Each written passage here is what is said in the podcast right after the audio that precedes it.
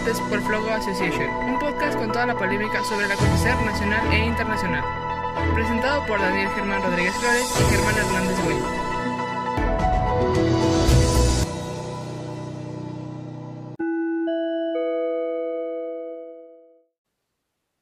Hola, ¿qué tal? Buenos días, buenas tardes, buenas noches, estimados. Estamos aquí en otro episodio de Debates por Flogo. ¿Cómo está mi queridísimo amigo, el señor Germán Hernández Goñi, el día de hoy en este bello martes? No, viernes, viernes. Yo ya no sé ni dónde Tan afectado lo digamos- tiene la cuarentena. Digamos, sí, no, pues es que, oye, ya no sé ni dónde vivo. Qué frío. No, no, no, licenciado. El día de hoy Un saludo. tenemos dos geniales invitados, ¿cómo no? A ver, preséntelos, preséntelos. Claro que sí. Los dos colegas míos de universidad, compañeros, y ambos también conocedores del ámbito municipal, que no nos vamos a acercar en este momento a ese tema, pero, pero es preciso comentarles la, la expertise que manejan ambos. El, por una parte está el licenciado Tom López Castro, mi amigo, y también mi colega, el señor Luis Alejandro Sánchez Gámez. ¿Cómo están? Hola, hola. Ah, Sí, pues aquí muy bien. El señor Alejandro es el que acaba de hablar. Señor Otón. ¿Qué tal, licenciado? Muy buenas noches, muy buenas noches. Es un gusto saludarlos, como siempre, un placer hablar con ustedes. Gracias. ¿Cómo se gracias. encuentran? Muy bien, muy bien, estamos muy bien, muy alegres de que nos hayan aceptado la invitación los dos. Y pues hay que, hay que ir de una vez arrancando motores. ¿Qué les parece si vamos adentrándonos al tema? Me parece muy bien, licenciados. Hay que comenzar. Ok, a ver. Pues es preciso decir que las cifras de inseguridad en el país no han bajado ni siquiera por el tema de la cuarentena. Es preciso decir que muy a pesar de las promesas de Andrés Manuel López Obrador por bajar la delincuencia con base al crecimiento y bienestar público, la verdad es que poco se ha logrado. Es por eso que invito el día de hoy a estos dos colegas para que hablemos juntos y debatamos un poco sobre la naturaleza que existe aquí en México y por lo que desgraciadamente muchos países nos caracterizan, el narcotráfico. Entonces, ¿qué les parecen si vamos abriendo una serie de preguntas y ustedes vamos generando ya el debate? Perfecto, licenciado. Sí, me parece muy bien. Bueno, vamos a iniciar con el señor Alejandro. Señor Alejandro, ¿qué sabe con respecto a las cifras exactas aquí en México sobre la seguridad? ¿Realmente ha estado subiendo la delincuencia organizada? ¿Ha estado este, subiendo los homicidios, los secuestros, todo lo relacionado a lo mejor con grupos criminales? ¿O en realidad es que sí ha habido un descenso en términos reales? Pues fíjate, mi querido licenciado, que incluso este, esta nueva presidencia con el señor Andrés Manuel López Obrador incluso está siendo comparada con el sexenio violento de Calderón. Incluso hay, si siguen las cifras iguales, va a superarlo. El mes de marzo fue uno de los más violentos, incluso más violentos que cualquier otro mes o trimestre de lo que fue con Calderón. Entonces ha aumentado increíblemente las cifras. Estamos en números rojos en cuanto a violencia, secuestro, asesinatos, todo ese tipo de crímenes. ¿Usted considera que esto es causa de que el narcotráfico ha estado continuando eh, aquí, trabajando en México? ¿O, o cree que hay otros factores a lo mejor que influyan más el, el tema de la inseguridad en el país? Yo creo más que nada eh, la causa de, est- de estos problemas es porque no ha habido un confrontamiento directo del gobierno como para decirle, ¿sabes qué? Hasta aquí llego, o sea, lo- los están dejando más que nada hacer lo que quieran con el país. Estamos a punto de, de convertirnos en un narcoestado, pocas palabras. ¿Está de acuerdo con eso, licenciado Ton?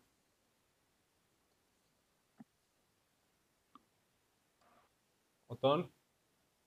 Perdón, licenciado, se cortó. ¿Me puede repetir la pregunta, por, por favor? Perdón. ¿Usted está de acuerdo con la premisa que comenta el licenciado Luis Alejandro? Él, él comentaba ah, anteriormente que decía que, que el Estado mexicano realmente se está convirtiendo en un narcoestado al permitir y no tener una guerra este, solidificada hacia el narcotráfico. ¿Está, ¿Está usted de acuerdo con eso? Tal cual creo que no está totalmente convertido en un, en un narcoestado, pero creo que, que vamos en camino a hacerlo. Totalmente no estamos convertidos en un narcoestado, está claro, pero si seguimos este, permitiendo que, que el narcotráfico intervenga en muchas de las actividades de hoy en día legales, pues vamos a parar en eso. Este, como bien lo sabemos, este, este año pues no comenzó de la mejor manera en cuestiones de delincuencia. Este, abrimos con, con dos meses muy, muy fuertes en lo que es la tasa de homicidios. Nada más enero y febrero crecieron un 13% a lo que fue el año pasado. Este, el robo de vehículos, pues, va, este, A ver, pero va en todo esto, todo esto lo está atribuyendo a- al narcotráfico. al narcotráfico. El narcotráfico implica muchas cosas, tú lo sabes, y todos los que estamos presentes. No, no, nada más es este, esos que venden droga o esos que, que matan. El narcotráfico es, es más allá de un solo negocio entre ellos mismos. Por eso le digo que desde los homicidios, desde el robo de vehículos, desde la venta de drogas, desde piratería, son muchas cosas en las que nos tenemos que enfocar. Muy bien. Señor Goñi, lo veo muy callado el día de hoy. ¿De qué No, pues yo nada más estoy escuchando, escuchando los comentarios de, de Ah, esos licenciados se tan hizo- ilustrados. hizo nuestro oyente Le dolió cal- calderonismo, le dolió. Sí, a ver, yo, yo quería hablar de eso y quería interrumpir, pero luego Daniel me empieza a gritar y me echa un montón. Hable, Que, licenciado, hable, que yo Por lo favor, respaldo. por favor. Hable, No, hable, hable, hable, por favor. a que ver, se genera Yo la creo que polémica. ya, yo creo que ya seis años después ya es hora de que, de que la gente supere a Calderón. Yo sé que hay mucha gente en esta misma mesa eh, que quisiera que Calderón nos siguiera gobernando, pero a ver, lo- Calderón hizo lo que se tenía que hacer, que era entrar en una lucha frontal contra el crimen organizado, reforzar a las instituciones de seguridad pública, cosa que eh, en el gobierno de Peña Nieto los tres primeros años se hizo y después hubo un cambio en la estrategia después de lo de Ayotzinapa, la administración de Peña Nieto viene para abajo, empiezan a aumentar otra vez los homicidios dolosos en el país y tenemos el registro finalmente cuando entra López Obrador de que 2019 es el año más violento en la historia de México. Así Eh, es. una cantidad de muertos impresionante. Bárbara. Eh, el país, zonas del país completas sin control absoluto. Para ejemplo, eh, el, el- el día del, cul- del Culiacanazo, el día que la Marina detiene, no detiene a Ovidio Guzmán, eh, se demostró completamente la falta de Estado, de orden y de poder del gobierno de Andrés Manuel López Obrador. Y, eh, y bueno, sí, estamos viendo las cifras, o sea, menciona las cifras del licenciado Ton y, y mexicanos eh, contra Mexicanos Primero, creo la asociación que dirige Isabel Miranda, Miranda de Wallace Así dice es, este es, mes así se llama. que, que disminuyen, disminuyen los secuestros y claro que sale Durazo a, a atribuirse esa bandera. Los cientos secretarios Durazo disminuyeron los secuestros porque hay más de la mitad del país en confinamiento a causa del coronavirus, no por sus estrategias de seguridad. A ver, Aquí bueno. tengo una, una cifra, ah, la, la voy a decir, que en 16 meses de gobierno son un total de 47.441 personas asesinadas de manera, de manera dolosa nada más. A ver, a ver, Así- yo voy a meter, las- me voy a- quiero meter esta pregunta a la mesa y comentar sobre si realmente fue eficiente eh, la medida que tomó anteriormente nuestro presidente, que yo respeto mucho y lo quiero mucho al, al señor este, Felipe Calderón, o si realmente y ahora resulta que lo quiere. Espérate, A cálmate, ver, a ver. cálmate, cálmate. Por favor, Germán, déjame terminar la idea. Quiero opinar yo aquí, por favor. No, a ver, Germán. déjame, déjame terminar yo con la pregunta. Claro, claro. Fue, una, fue un buen plan de gobierno el tener un ataque directo al narcotráfico en tiempos de Calderón, o bien este, es una demostración ahora las acciones que ha tomado eh, Andrés Manuel López Obrador para no tener un combate directo con ellos, al contrario, que está entregando prácticamente las ciudades al narcotráfico. ¿Cuál medida ha sido más eficiente? Quien quiera, ¿eh? No, no, no se asusten, por favor. No, es que luego no dejas hablar. Exacto. No, no, yo pues es tengo, yo tengo una, una, este, una opinión. A ver, adelante. Este, creo que muchos juzgan el periodo del señor Felipe Calderón como un periodo donde se fue de lleno contra el narcotráfico, donde hubo muchas pérdidas. pero realmente es lo que se ocupaba en ese momento. Este, Así es.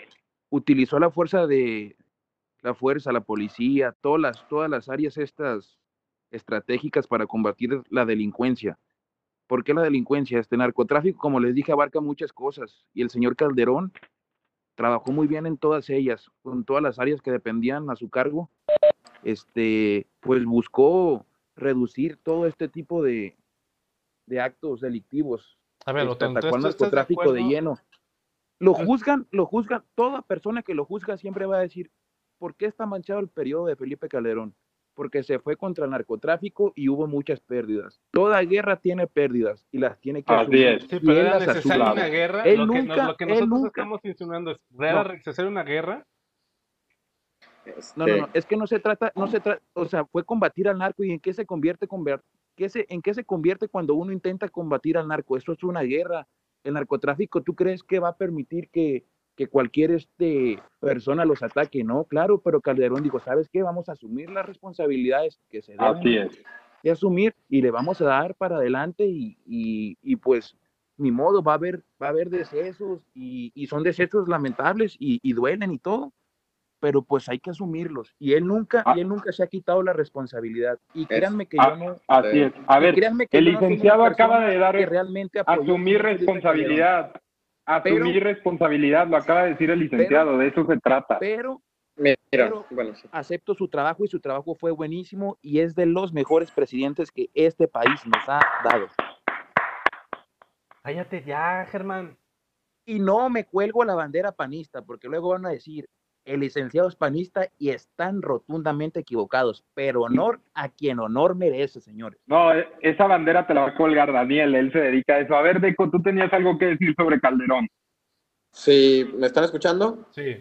Sí, claro, claro. Sí, sí, sí. Ah, mira, este, pues nada más quería decir de que, o sea, la manera en que Calderón en- enfrentó al narcotráfico, narcotráfico, la manera de que negoció, o sea, de que se pintó una bandera y defendió esa bandera, o sea, ustedes ya saben de qué hablo, no puedo decir nombres ni nada, de que hizo que se enfrentaran los grupos criminales, no es de que atacara al narco de manera eh, unilateral a todos los cárteles. O sea, él estaba del lado de un cártel, por lo que eh, todos sabemos ya y por lo que están eh, ya casi juzgando al secretario de Seguridad García Luna, ¿no?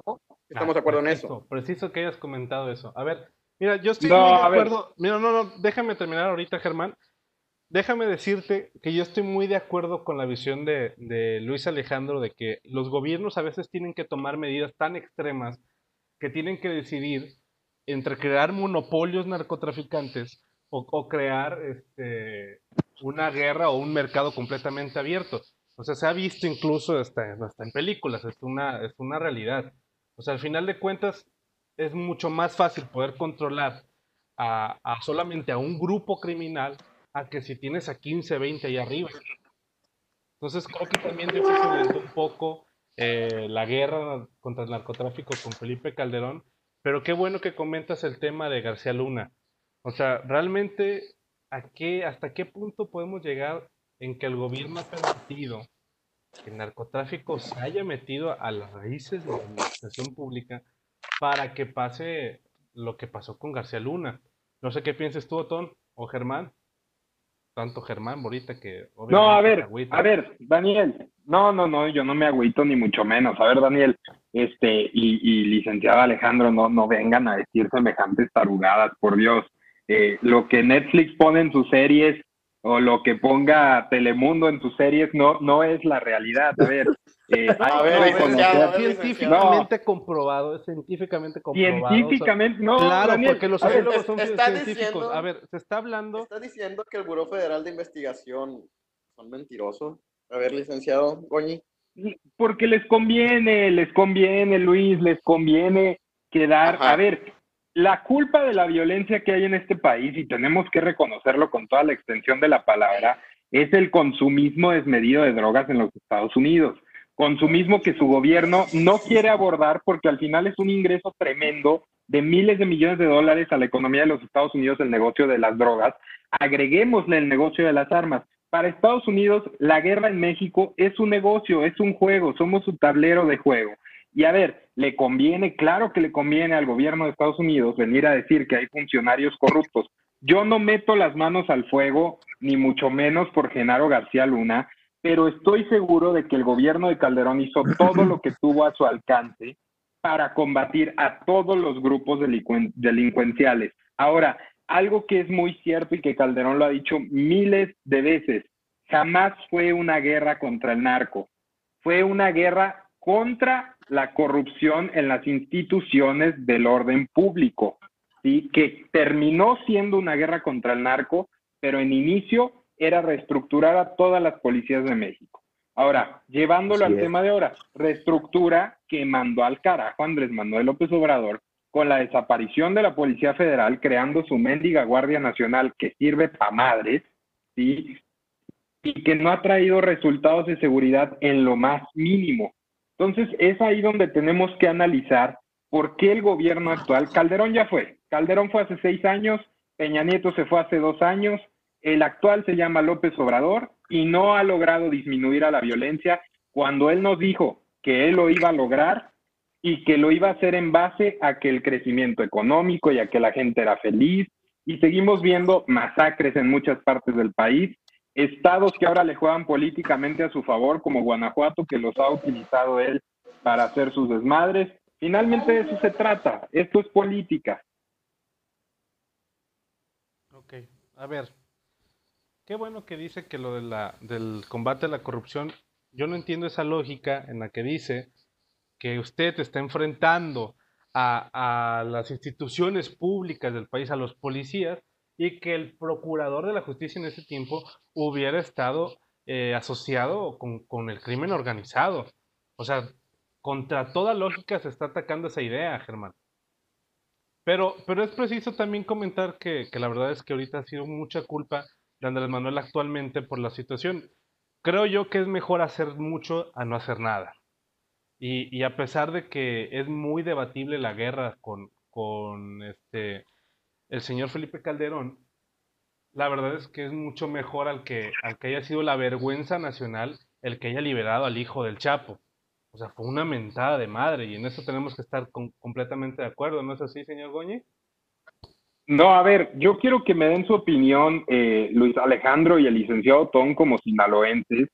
¿Qué pensaron? A ver, ese día el país yo recuerdo, veía atónito las imágenes del crimen controlando la ciudad de Culiacán y el gobierno retirándose. Que saliera Durazo, que saliera Durazo a decir que suspendían todas las operaciones militares y de seguridad pública en la ciudad, es decir, le entregamos la ciudad México y el continente entero al crimen organizado. O sea, ustedes como sinaloenses, ¿cómo vieron esa decisión? Ahí le va, licenciado. Yo tengo una, yo tengo una, tengo una perspectiva de todo esto. A mí me causó mucha, mucha tristeza y mucha, y mucha desilusión de, de este gobierno actual. ¿Cómo es posible que permitas que te ataquen de esa manera? Porque lo que hicieron fue una humillación. Fue una humillación para, la, para todas las instituciones y para toda la nación mexicana les voy a explicar por qué. Desde que uno sabe que va a un operativo de esa magnitud, no es posible que implementes esa logística con tan, con tan poco personal teniendo a tu disposición según todas las fuerzas, o sea, todas las fuerzas del país como presidente las, las tuviste que tener ahí en ese momento y mandas a un grupo de cuatro o cinco camionetas a arrestar a uno de los hijos del, del de los supuestos capos criminales más poderosos del mundo. Oye, ¿cómo es posible? Este, ¿Cuándo vas a competir con, con semejantes organizaciones y mandas a cinco seis, seis este, comandos a arrestar uno, a un hijo de, algún, de un delincuente de esa magnitud? Estamos perdidos.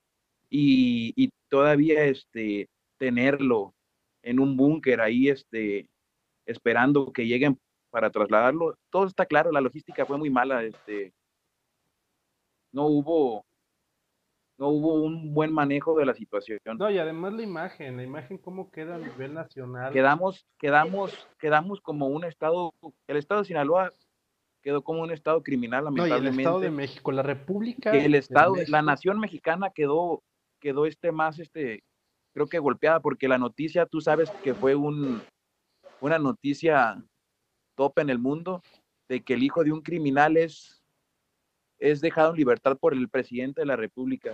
Y todavía al otro día de todos estos sucesos, se presentan las familias de estas personas a dar este de, a dar agradecimientos al presidente por, por este, la libertad de esta, de esta persona. Claro. Señor, señor Luis Alejandro. Sí, sí. ¿Me escuchan? Sí, sí. Ah, nada más, este, pues, ¿ustedes qué opinan después de, de que el, el- o sea, la ciudad de Culiacán fue comparada con Bagdad y esto fue noticia internacional? Esto nos dejó, dejó en claro la actitud del gobierno cómo reaccionará ante los criminales, o sea, de manera fatal. Un error garrafal que después intentaron tapar con un dedo, capturando al sobrino de, Caro Quintero, con una operación mágicamente triangulada donde nada saliera mal. Pero todos sabemos que fue para tapar el horror de operación que tuvieron en la ciudad de Culiacán tratando de capturar a Ovidio. Y de nueva en cuenta quedamos en claro quiénes son los que mandan. O sea, es horroroso vivir ese tipo de situaciones y la verdad nos da pena también que, que estén pasando. ¿Creen que, creen que influya el, el que la población apoye actualmente al narcotráfico para que sigan eh, ejerciendo tanto poder en lugares como en Sinaloa, como en Tamaulipas, eh, como Michoacán? ¿Creen que influya mucho la percepción de la gente que tienen hacia ellos? Mira, te voy a comentar algo, licenciado. Este es lo que están tratando de hacer ahorita los jefes criminales de cada una de las plazas. El, la situación, como vemos, está aumentando el porcentaje de pobrezas, el porcentaje de desempleo en México. ¿Y qué es lo que hacen los grupos criminales? Aprovechan este tipo de situaciones y empiezan a entregar despensas, ayudas humanitarias. ¿Y qué es lo que hacen? Pi- Piensan las personas de, de escasos recursos, ah, esta es la salida que puedo tener yo si no tengo oportunidades, si no me da las oportunidades el Estado, entonces, ¿qué es lo que me voy a, me voy a unir al grupo criminal? Eso es lo que pasa. No, y no se enteró que, por ejemplo, ahorita con el tema de la, de la cuarentena, muchos estados se ha visto que por completo cárteles han ido de la forma más descarada a las poblaciones más pobres y han entregado despensas, han entregado este papel higiénico, han entregado dinero. O sea, es, es- es impresionante ver cómo, por ejemplo, el gobierno ha permitido por completo eh, el que hayan entrado a, ese nivel el narcotráfico, o sea, llegar con esa, con esa facilidad y decir, ¿sabes qué? Te vamos a apoyar con esto, cuando sabes que debajo de la mesa están matando a sus hijos, están matando a sus primos, a sus familias, a sus padres. O sea, se me hace algo hiriente y completamente ilógico. Y creo que eso sí es algo que, que se tiene que observar. ¿Usted qué piensa, señor Goñi? No, a ver, yo pienso que, que bien como, como lo están diciendo, a ver, la gente va a seguir glorificando al narcotráfico mientras exista la narcocultura y mientras la falta de educación en este país siga muy lejana a la sociedad. O sea, mientras vemos eh, lugares donde al narcotráfico antes se le veía, bueno, ustedes bien lo han visto en las series de narcos eh, de Netflix, eh, cómo trataban a los narcotraficantes antes como una escoria. Y ahora la realidad es que en todos lados les aplauden, todo mundo quiere ser narcotraficante, todo mundo quiere ser buchón, eh, todo mundo quiere eh, parecerse, todo mundo... Eso es muy triste, los narcocorridos, las series, mientras no se frene eso y mientras no se le haga notar a la gente que está sumamente mal hacer eso, porque están muriendo eh, familias, están muriendo padres, están muriendo eh, policías, soldados, marinos, eh, no va a haber un cambio en este país hasta que se le señale como algo malo. Mientras tanto, pues se le va a seguir glorificando y se les van a seguir haciendo corridos y tristemente vamos a seguir aceptando eh, que lleguen estas organizaciones a municipios alejados y no tan leja- alejados eh, a entregar despensas en medio de una pandemia a lugares donde el gobierno no llega. A ver, pero por ejemplo, o sea, ¿tú estás de acuerdo que, que entonces todas las series, todos los narcocorridos sean censurados aquí en el país? Completamente. Mira, les cuento una anécdota, licenciado. Eh, yo tengo un amigo muy querido de Francia que, que, poco sabe de la cultura mexicana, es la realidad. Y hace, hace menos de tres semanas eh, empecé a ver en sus historias de Instagram que estaba viendo la serie de Narcos. Y un día me escribe y me dice, ay, me gustó mucho esta canción, ¿de qué se trata? Era el corrido de Damaso. Le digo, a ver, eso está sumamente prohibido en México, o sea, eso está glorificando a un narcotraficante, no escuches eso, le digo, mejor escucha a Luis Miguel. Y me pregunta, ¿pero por qué está prohibido? Le digo, porque precisamente está haciendo, no, no, no, ¿cuál mamada? Luis Miguel no es mamada. Eh, eh, claramente se está glorificando no solo en México, sino en Latinoamérica y en el extranjero a esas organizaciones y los están pintando como el nuevo al Capone, casi, casi. O sea, no, no debe de ser así. Lamentablemente no debe de ser así. Yo sí estoy de acuerdo en que debe de existir una prohibición severa, de tajo, de que no se transmitan esas series en México, no se transmitan esas canciones en las radios ni en las plataformas digitales, y a quien cante sus canciones de Yo soy Damaso y ando a botas y a caballo y esas canciones, se le debe de sancionar y debe de ir encarcelado. Licenciado, estoy, estoy yo tengo, yo tengo otra perspectiva de esto. Creo que, pues, las televisoras ya lo ven como un gran mercado, todo este tipo de series, ¿verdad?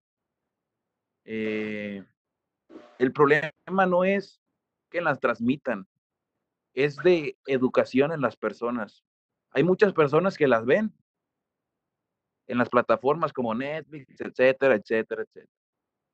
¿Y qué es lo que pasa? No le dan importancia a eso, las ven y las ven simplemente como, como la serie que fue. Pero hay ciertas zonas de este país y ciertos lugares, como lo dijo el licenciado Germán, en otros países que los glorifican. ¿Por qué los glorifican?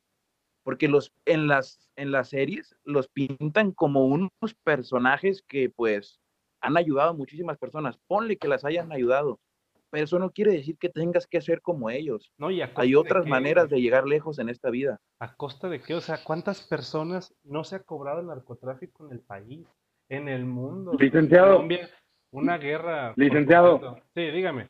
Eh, me, me, parece que el licenciado Deco se tiene que ir a una reunión. Eh, sus comentarios, licenciado Luis, al finales. Sí, conclusiones. Sí, pues más que nada es de que el gobierno debe de poner atención en este tipo de situaciones, no se debe descuidar lo que viene siendo la integridad de cada uno de los mexicanos, o sea, la seguridad tiene que estar ahí. En este momento yo como mexicano, 100% también sinaloense, no me siento seguro ni siquiera en mi casa, o sea, los porcentajes de secuestro, los porcentajes de asesinatos uh, están aumentando de manera exponencial por ende también pues la pandemia que estamos viviendo. O sea, y de igual manera, este, no está bien que los grupos, criminales estén uh, fomentando el proselitilismo, o sea, ¿qué es eso de que te entreguen una despensa y sea como un marketing, marketing 100%, o sea, el señor de los gallos, eh, no voy a decir el nombre tal señor, con el pueblo. O sea, eso está 100% mal. ¿Qué es lo que hacen? Ganarse la gente. No, no hay que dejarnos caer en este tipo de propagandas baratas, por favor. Y pues nada, pues muchas gracias por dejarme participar en, en este podcast, la verdad, eh, compañeros, que, que, ya saben que pues aquí estamos a lo que se ofrezca y, y pues hay que hacerlo de nuevo. No, muy bien. Muchas gracias a ti por aceptarnos la invitación y pues qué tristeza que te vayas a ir antes. Sí, pues. Eh, aquí es tu casa, licenciado. Aquí cuando quieras te esperamos. Sí, el deber me llama. Tengo que cumplir con mi municipio y con mi estado, señores. Dale un besito. No, adelante. Sale. Bye. Arriba Sinaloa. A ver, a ver, retomando lo que, lo que decía el licenciado eh, Otón. A ver, yo lo entiendo. Es, es cuestión de educación y, y como decía el licenciado eh, Deco hace unos momentos, tiene razón. Eh, mientras hagan proselitismo, la gente los va a, los va a apoyar. Aquí, aquí en Guanajuato está el claro ejemplo eh, de un cártel que le pagaba a la gente para que los protegiera cuando entraban las fuerzas federales.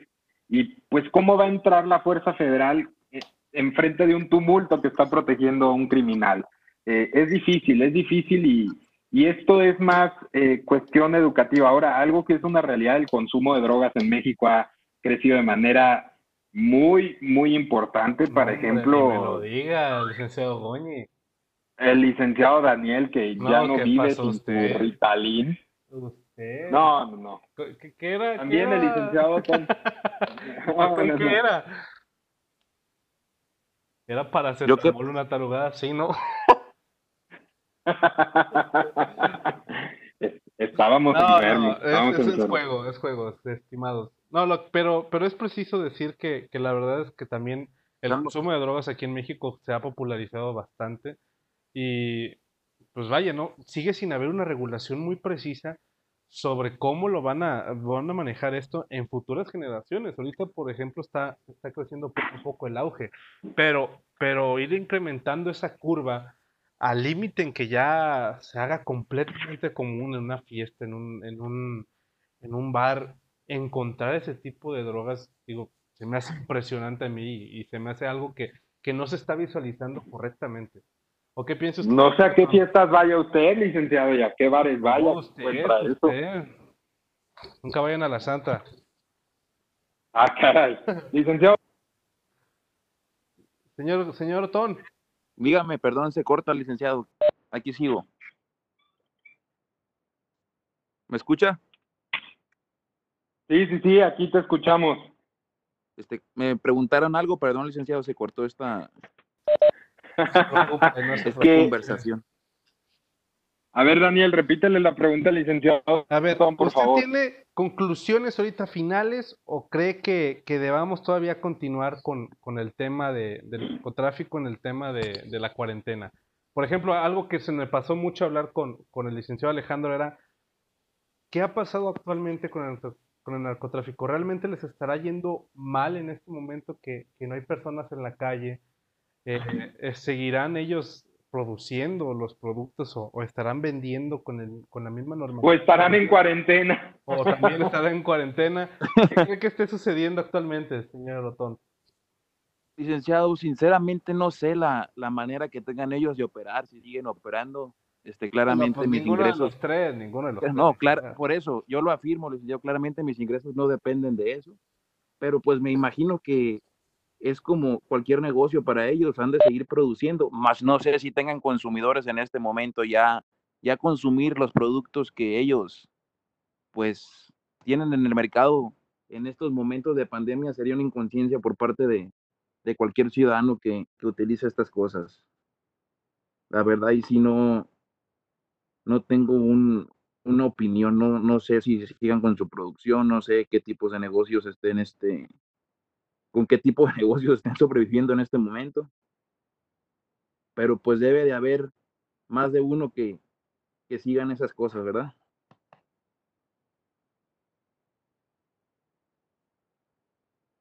Claro que sí, pues ¿qué le parece si damos unos, unas conclusiones ya finales a Claro que sí, respecto al tema? Creo que ya la, desafortunadamente nos la cortó muy feo el señor Alejandro. Pero pues hay que darle. ¿Qué le parece si inicia usted, licenciado Otón? Pues ya estamos. Claro que sí, licenciado. Más que nada, este, mi conclusión es que, que pues no debemos de, de caer en todo esto del narcotráfico. No debemos dejarnos llevar por toda la propaganda que, que están mostrando actualmente por, por el proselitismo, como ya mencionaron mis compañeros y queridos amigos Germán Goñi y Alejandro Gámez. Este, invito a todos los mexicanos a que, a que juntos nos unamos y, y busquemos una solución a todo este problema. Todo está en nosotros, todo está en no, en no seguir todo este tipo de cosas que el, narcotráfico conlleva. Este, México es un país fuerte, México es un país que creo que si todos nos unimos podemos salir adelante de cualquier situación crítica. Este, y pues le cedo la palabra al licenciado Goñi, quiero que él cierre este con un, con un buen este discurso de conclusión. Pues todavía falto yo, este señor Otón, pero muchas gracias. Ay, perdón. Sí, no, pero, pero a usted no le interesa. a la gente no le interesa escucharlo. Ver, pues venga, venga, ándale, aviéntesela, señor Goñi. No, a ver, yo creo que este es un tema que da para muchísima discusión. Definitivamente tendrá que haber una segunda parte eh, donde tengamos que abordar todas estas dudas que quedan. Sí, la estrategia del gobierno actual ha sido pésima, no hay estabilidad. Recién veíamos que renunció el secretario del CNI eh, de la Secretaría de Seguridad Pública en una carta argumentando eh, que, pues bueno, desde luego que esos presupuestos disfrazados de austeridad son más que nada ineptitud y que al final lo único que están haciendo es eh, destruir a las fuerzas policiales o el poco progreso que se hizo en las fuerzas federales en, en los últimos años. Eh, la Guardia Nacional no ha servido para absolutamente, la estrategia de abrazos no balazos no ha servido para nada absolutamente, y mientras este gobierno y este presidente no cambie el rumbo en su estrategia de seguridad, lamentablemente la violencia, violencia va a seguir incrementándose, no va a haber una disminución en las tasas de homicidios. Aquí lo que estamos viendo son casos aislados en los cuales el gobierno federal está dejando a los estados desamparados en esta lucha contra el narcotráfico, el ejemplo de Tamaulipas, el ejemplo de Guanajuato, en el cual Guanajuato solo, sin apoyo del gobierno, tiene que estar combatiendo a las organizaciones criminales que operan en este estado. Así de lamentable es la situación. Yo sé que el licenciado le manda besos al crimen y a otras organizaciones, desde aquí lo estoy viendo, pero bueno, no es la opinión que nosotros tenemos y pues así, ese sería mi comentario final. Ahora sí, si quiere aburrir a la gente ya para que se vaya a dormir, si está escuchando esto de noche, adelante, licenciado Daniel. Muchas gracias, muchas gracias a los dos, los acabo de silenciar. Me pone silenciador, ¿por qué me pone silenciador? a ver. ¿Por qué no se apaga el micrófono? Es preciso, es preciso este, entender que en un momento en donde se ha demostrado que el ataque directo al narcotráfico no ha funcionado, pero tampoco la omisión lo ha hecho, empecemos a figurar nuevas maneras para poder combatir y poder debilitar estas organizaciones criminales que tanto daño han hecho al país. Ha sido una vergüenza que ahora incluso ha llegado al límite del narcotráfico de superar a nuestra armada y a nuestra fuerza policial. Y creo que es necesario que, que en un próximo tema estemos entablando conversaciones que creo que muchas personas eh, ya han querido que nosotros lo mostremos, y es el, combate a las drogas por medio de la legalización de las mismas. Entonces yo creo que eso lo vamos a dejar al aire a ver si un día próximamente lo, lo manejamos. Cada quien va a tener una, una, opinión muy particular respecto al tema. Y pues nada, creo que, creo que es necesario ya ahora sí terminar. Han sido 37 minutos de, de pura cosa buena. Y pues nada, nos vemos en una segunda parte. Agradezco mucho al licenciado Tony y también al licenciado Alejandro por habernos acompañado. Y pues nada, un abrazo a los dos, un besito a todos nuestros oyentes. Y pues nada, un besito. Gracias, licenciado.